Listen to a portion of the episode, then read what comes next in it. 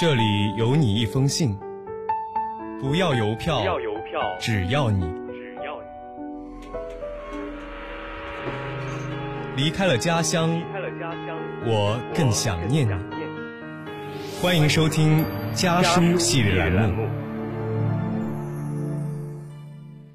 了解更多青年与父母交流的话语，欢迎关注家书公众号。别再说懂我。大家好，我是孟雨，来自黑龙江。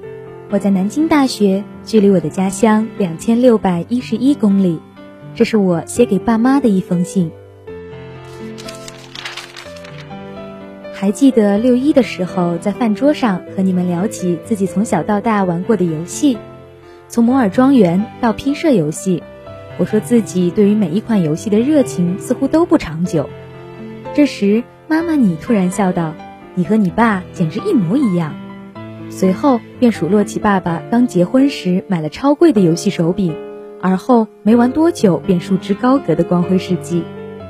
这样一说起来，记忆的阀门似乎就关不住了。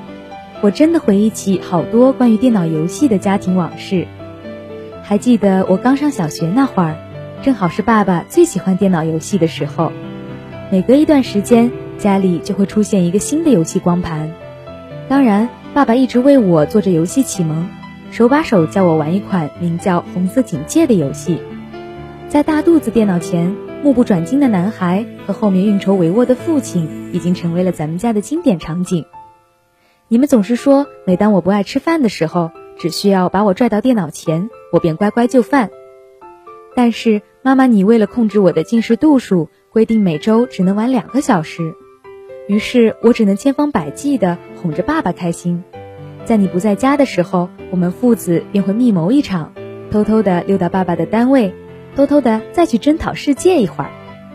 再到后来，学业渐渐紧张起来，你们说为了让我有更好的自控力，始终没有给家中装网线，甚至我们因为这件事也曾经起过争执。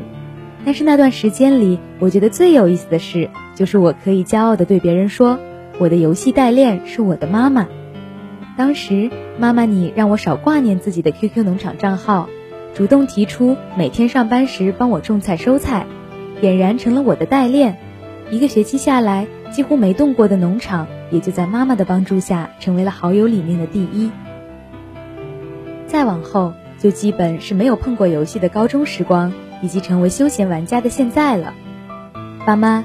六一那天的饭桌上，咱们真的是聊得意犹未尽。我们都回忆着关于彼此的种种趣事。如果有所谓游戏生涯的话，我的这段生涯已经有将近十五年了。爸爸，你的恐怕已经有二十多年。咱们家的大肚子电脑早就换成了超薄的液晶屏，但是如今我们却不约而同的成为游戏世界里濒临退役的选手啦。因为各种各样的原因。我们都成为了不干不氪的佛系休闲玩家，在游戏这方面也越来越没有共同语言，已经没有我儿时、你年轻时那种密谋一场的狂热了。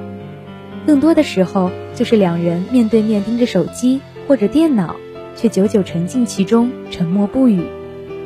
可能对于那时的我们来说，游戏是一座桥梁。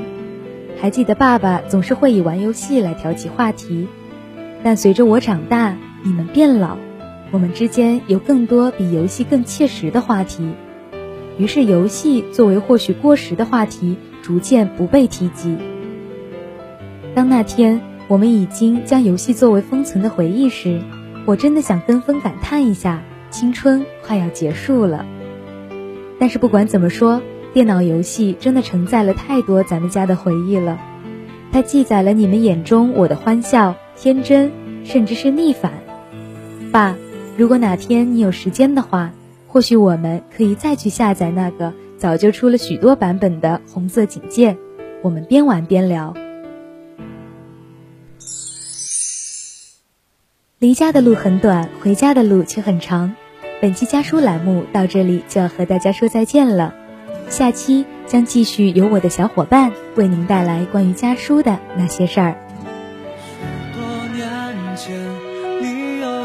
双清澈的双眼，奔跑起来，像是一道春天的闪电，想看遍这世界，去最遥远的远方，感觉有双翅膀，能飞越高山和海洋。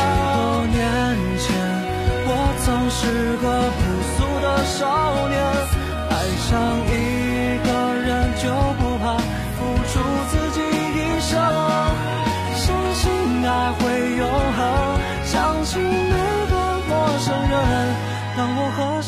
初相见，